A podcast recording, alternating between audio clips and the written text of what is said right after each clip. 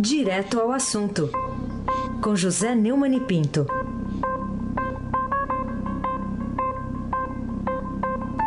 Oi, Neumani, bom dia. Bom dia, Raíssen Abac, o craque.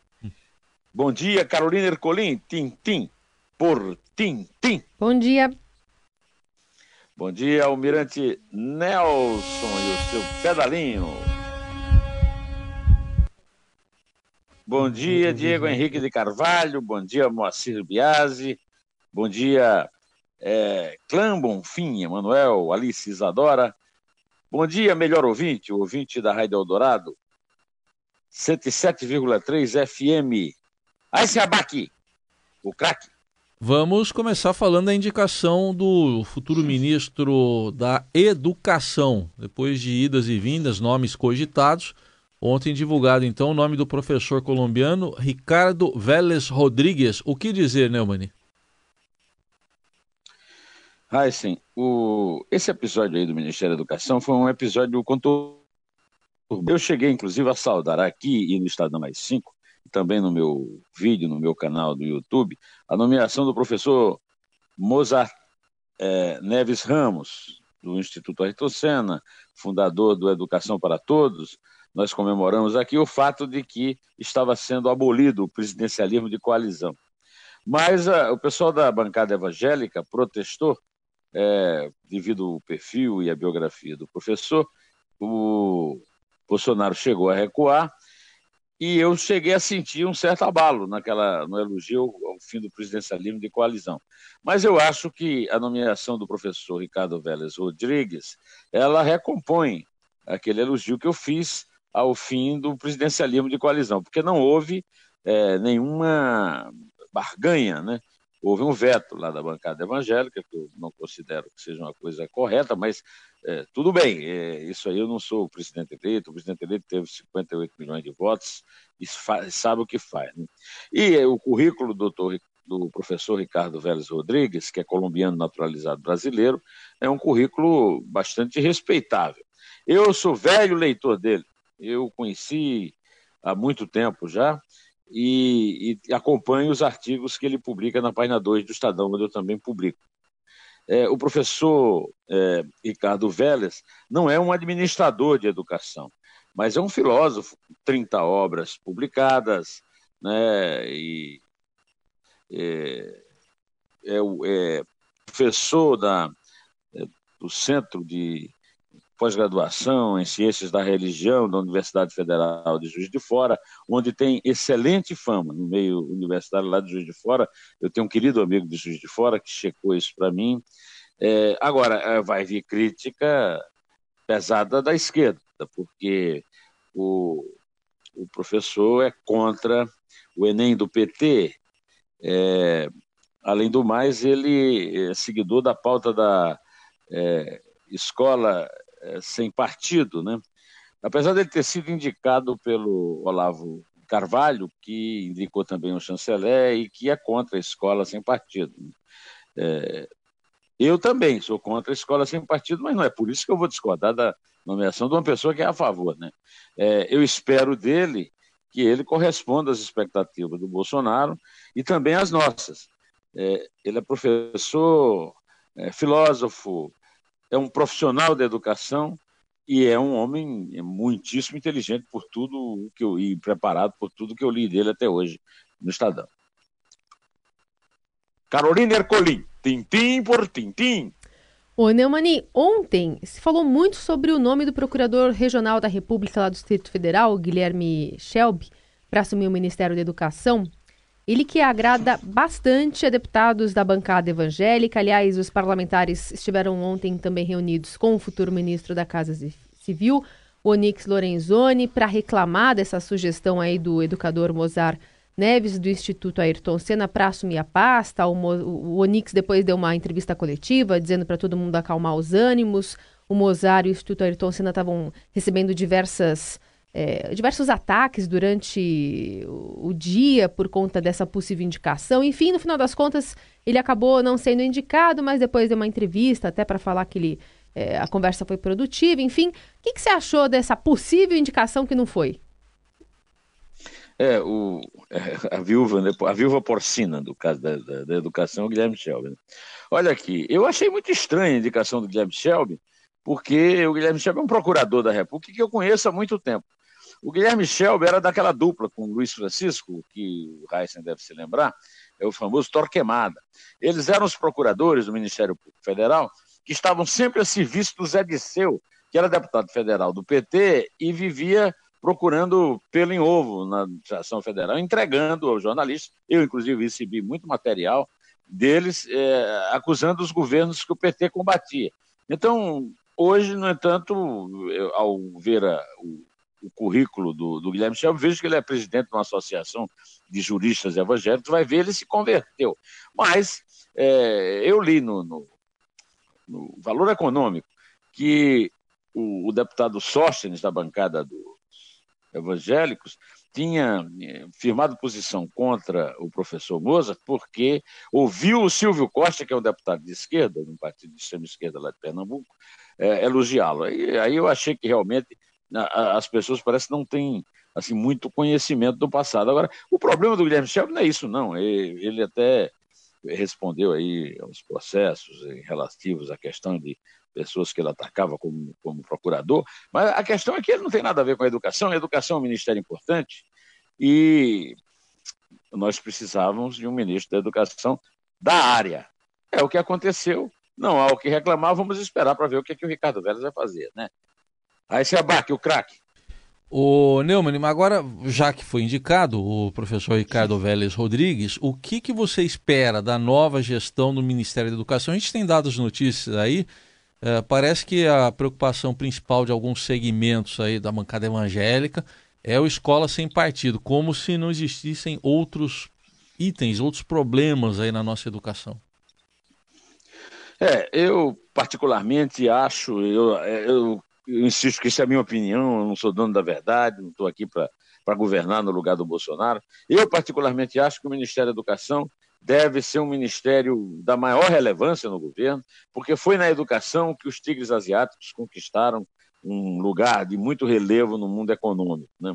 O Brasil precisa de uma administração que comece a levar o Brasil, é, um, é uma estrada longa, porque a educação no Brasil é muito ruim, foi muito contaminada pelo péssimo trabalho, muito mais do que pela ideologia da esquerda, pelo péssimo trabalho, pelo compadrio, pela, por tudo que existe de errado, né? pela, pela, pelo, pelo dinheiro gasto com a educação superior, enquanto não se gasta com a educação básica, tudo isso precisa ser levado em conta. Né? Ah, agora, nós precisamos realmente de algo mais profundo do que o Escola Sem Partido. Nós precisamos de uma escola sem ideologia, de uma escola sem censura, nós precisamos de uma escola livre, de uma escola que trabalhe sobre a verdade e não sobre os mitos, aliás, mitos que foram construídos ao longo do século XX pelo, pelo italiano Antonio Gramsci, que é um dos, dos centros de estudo, um dos maiores entendimentos do professor Ricardo Vélez. O professor Ricardo Vélez é, um, é como eu fui na minha adolescência, um leitor é, ávido do Antônio Gramsci e conhece muito bem os truques do Gramsci que são aplicados no Brasil pelo PT. Espero que ele seja bastante profícuo nessa tentativa de, inclusive, de fazer as pazes lá dentro da universidade, que está um ambiente muito conflitado, e, e que é, dê mais prioridade ao estudo básico do que ao superior. Né? Carolina Ercolim, tintim por tintim. Neumann, hoje a página A4 de política aqui do Estadão destaca a, a, a saída né, de, do filho de Jair Bolsonaro da equipe de transição após uma desavença com o Gustavo Bebiano, que virou secretário-geral, né? Será empossado como secretário-geral do governo de Bolsonaro. Queria que você falasse um pouquinho mais sobre, sobre esse assunto, o que aconteceu nos bastidores. É, o, o, que aconteceu nos bastidores é que houve uma intenção do Bolsonaro de levar o filho para ser porta-voz e ministro da Comunicação. É, é, seria um erro, porque é nepotismo.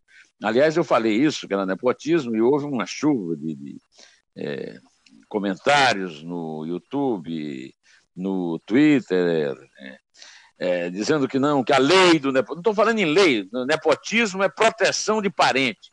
Proteção de parente não é uma coisa amoral ou ética só, é uma coisa incompetente. Você proteger parente, se proteger parente, é um, um gesto errado de administração, que o parente atrapalha. O amigo atrapalha, o, a escolha tem que ser técnica, a escolha tem que ser é, baseada em competência. E o rapaz, o Carlos Bolsonaro, é vereador lá no Rio e saiu amuado, é, acho até amuado com o pai por tudo que eu li nos, nos recados que ele passou nas redes sociais. Agora, é importante que se saiba, inclusive essa tigrada toda que está rosnando aí nas redes sociais, é que há uma relação é, do governo com a sociedade que é regida por lei. Essa relação é, é, é prevê verbas de publicidade nos meios de comunicação para serviço público, não é para fazer propaganda política, para serviço público. Isso tudo é controlado por editais. As pessoas são ignorantes, não sabem do que estão falando, e aí ficam incorrendo naquilo que eu acabo de ouvir do meu amigo Etevaldo Siqueira. E eu fiquei impressionado com ah, o bloqueio de um bilhão de é, endereços do Facebook, é, conforme noticiado hoje pelo Washington Post, né, de lixo. Então, essas pessoas que ficam chamando de Globo Lixo, é, Jornal do Lixo, Mídia Lixo, saibam que lixo mesmo são o, é, não as redes, não são as redes sociais, mas é o uso mentiroso e, e apaixonado e ideológico das redes sociais, o uso para fazer pedofilia. As redes sociais não são é, um ambiente sanitário e higiênico que as pessoas pensam, e a notícia do Atevaldo me serve para isso. E parece que o rapaz não tinha uma informação muito grande, andou é, arrumando uma briga com o antagonista sem o menor sentido. Bom, de qualquer maneira, o erro não foi cometido. Então, parabéns ao Bolsonaro, que tem mostrado que, além de lucidez, está compondo um grande ministério. É bom, é, é bom repetir o que Marcelo Moraes escreveu no BR-18, um ministério de força, de peso, é, recue. É bom que ele saiba recuar. É, um, é, um, é uma qualidade, não é um defeito, Raíssa Abac, o craque. Bom, Neumann, tivemos indicações também, novas indicações aí na área do futuro Ministério da Economia, indicações para a Caixa, para o Banco do Brasil e também para o IPEA, o Paulo Guedes, indicou o Pedro Guimarães, sócio do Banco do Brasil Plural, para a presidência da Caixa Econômica Federal, o ex-diretor do BNDES, Rubens Novaes, para o comando do Banco do Brasil. O Estadão, inclusive, hoje conta que eles terão pela frente a venda de ativos. E tem também a indicação, uma indicação aqui para o IPEA, se fala na manutenção do, do atual. Do Carlos von Dilling. Isso. E se fala Carlos na manutenção. Se fala na manutenção do Wilson Ferreira também na Eletrobras. O que, que você diz dessas aí. indicações aí? Olha, essas indicações são todas técnicas, são indicações do Paulo Guedes, eh, e compondo uma equipe econômica muito sólida, consistente, como estão dizendo agora os comentaristas esportivos, e eu faço muita fé nessa coisa de reduzir o tamanho desses bancos públicos, né? E cortar gastos. É, eu gostaria, aliás, que o almirante Nelson é, nos pusesse no ar uma entrevista do Rubens Novaes, futuro presidente do Banco do Brasil. Por favor, almirante. Você vai procurar fazer, primeiro, operações que mobilizem o mercado de capitais. Operações com o máximo de transparência possível. Aquela fase de, de privatização em que você direcionava para determinados compradores, você tinha montava aqueles consórcios de, de, de como. Isso está ultrapassado. Hoje a ideia é usar muito mais o mercado de capitais nas operações de privatização. E que não necessariamente será uma privatização total logo, você pode fazer isso em etapas. É, então nós é, estamos sentindo que o caminho é, é longo, é árduo, mas a caminhada está sendo feita de forma responsável. Carolina Ercolim, tintim por tintim. Muito bem, Neumani. Bom, queria ainda que falar sobre a, a, situação dos cubanos, né, dos mais médicos, eles estão deixando o país. Uh, foi prorrogado o prazo para inscrição ainda dos médicos que têm diplomas por aqui, mas parece que vai ser difícil de, ainda assim, que todos eles, desses médicos que estão fazendo as inscrições, que eles ocupem né, as vagas nos, nos rincões do país que, que você tem a dizer também sobre esse assunto? Olha, eu quero dizer que eu não sou, eu, eu, apesar de ter feito o comentário a partir aqui do no nosso é, querido universo digital, né, é, do Etevaldo Siqueira, eu, eu, eu não sou, eu sou um usuário limpo né, das redes sociais, E, e acompanho aqui, por exemplo, muitas queixas de médicos brasileiros que não estão tendo acesso ao, ao programa de computador do Mais Médicos para a substituição dos cubanos e reclamam como é que pode ter havido acesso de milhares de médicos se eles, muitos não conseguem isso há muito tempo, não conseguem nem acessar o programa do computador. Então, estamos num fim de governo, o, o, governo Temer é um desastre do ponto de vista da gestão. Eu, eu, eu comprovei isso pegando um avião ontem no, no aeroporto de é, Cumbica. O aeroporto de Cumbica é um favelão, não tem um sinal, uma indicação. Aí eu perguntei para o funcionário por que aquilo. Você fica procurando os lugares onde é que tem os, os slots e tal. Não, não está em reforma. O, o, governo Temer é um desastre e isso está afetando no mais médio. Agora, pior ainda é a situação de Cuba, com o PT, que foi denunciada na, na Folha, e também os, os, os médicos que estão voltando lá para Cuba, que não querem voltar, querem ficar aqui. Alguns se casaram com brasileiros, mas não têm empregos. É, essa é uma questão que tem que ser resolvida agora não, for, não pode esperar o, o Bolsonaro assumir. Agora, como uma, é, isso ser um, um, problema grave de ser resolvido num governo agônico como o do Temer, em Heisen Abac, o craque. Tá acabando o governo, né? Dizem que já acabou, mas enfim. O, o Neumann, outro assunto aqui, o que, que você diz da fortuna, olha só, uma fortuna encontrada com o guarda-costas do Hugo Chaves, está se falando aí em um, é um império, né? Que dá, para chamar de império que ele montou. O Heisen, é, Alejandro Andrade, foi descoberta com ele um, uma fortuna de um bilhão de dólares. Um bilhão de dólares, doutor. Não é pouco dinheiro, não. Você tem uma ideia do que pode ser um bilhão de dólares? É coisa que você conta em governo, né? É coisa que você conta é, em grandes empresas. Agora, um guarda-costas. Eu lembro também que o, o Fidel Castro é, teve um guarda-costas que contou horrores dele. Né? No caso desse venezuelano, pegaram com ele três jatos, 17 contas na Suíça, um iate, 15 carros, 16 cavalos de corrida e 34 relógios de luxo, além de dinheiro em banco. Rapaz, Agora, se isso é com. Se isso foi pego com, com, com um capanga do, do Hugo Chaves, imagina a fortuna do Hugo Chaves, imagina a fortuna da família Castro. Carolina Ercolim, você que não tem um bilhão de dólares, pode me fazer a última pergunta, por favor, Carolina? Claro. Queria saber como é que anda, você que acompanha de perto esse caso, como é que anda aquela arbitragem do caso da Libra no inquérito dos portos do, do Porto de Santos? É, você sabe, como você acaba de dizer, né, é, que eu tenho comentado, já comentei aqui, já escrevi sobre esse escândalo. Né? O jornal Valor Econômico traz uma matéria de Fernanda Pires sobre o desenrolar da arbitragem da Codesp. Codesp é a companhia de docas do Estado de São Paulo. Segundo essa reportagem, é a principal pendência na Codesp e deve ser mesmo, viu?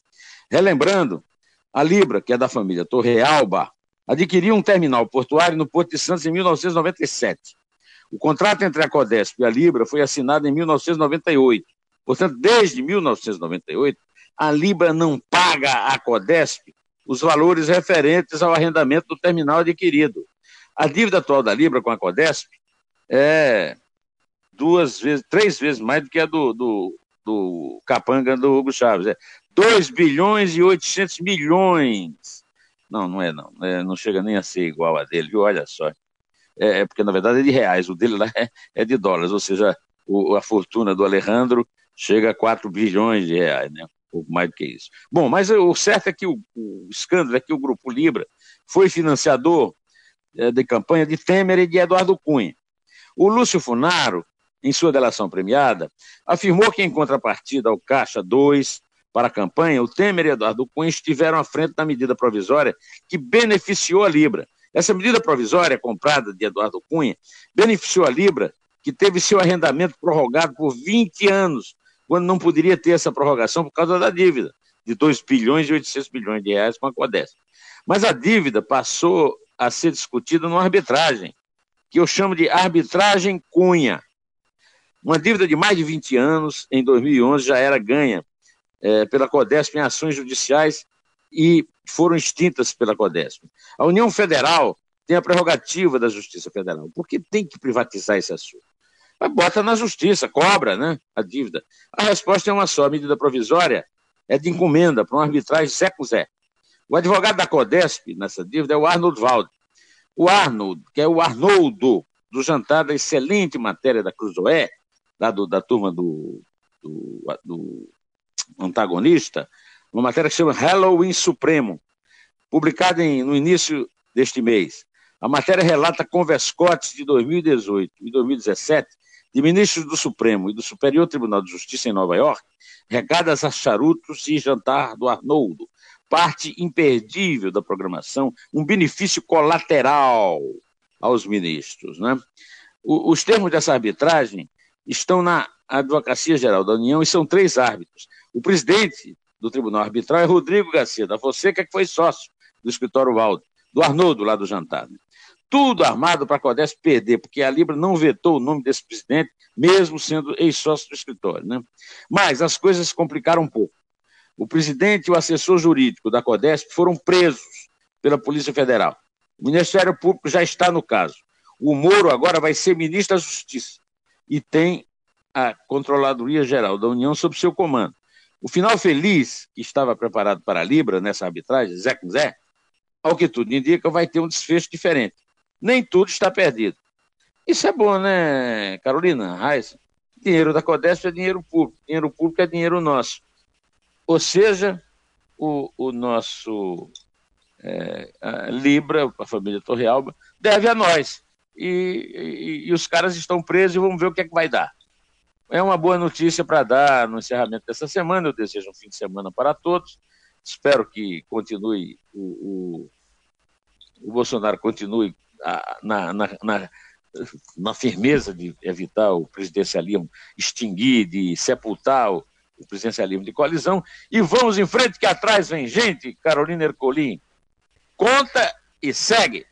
Conto é três. É dois. É um. In.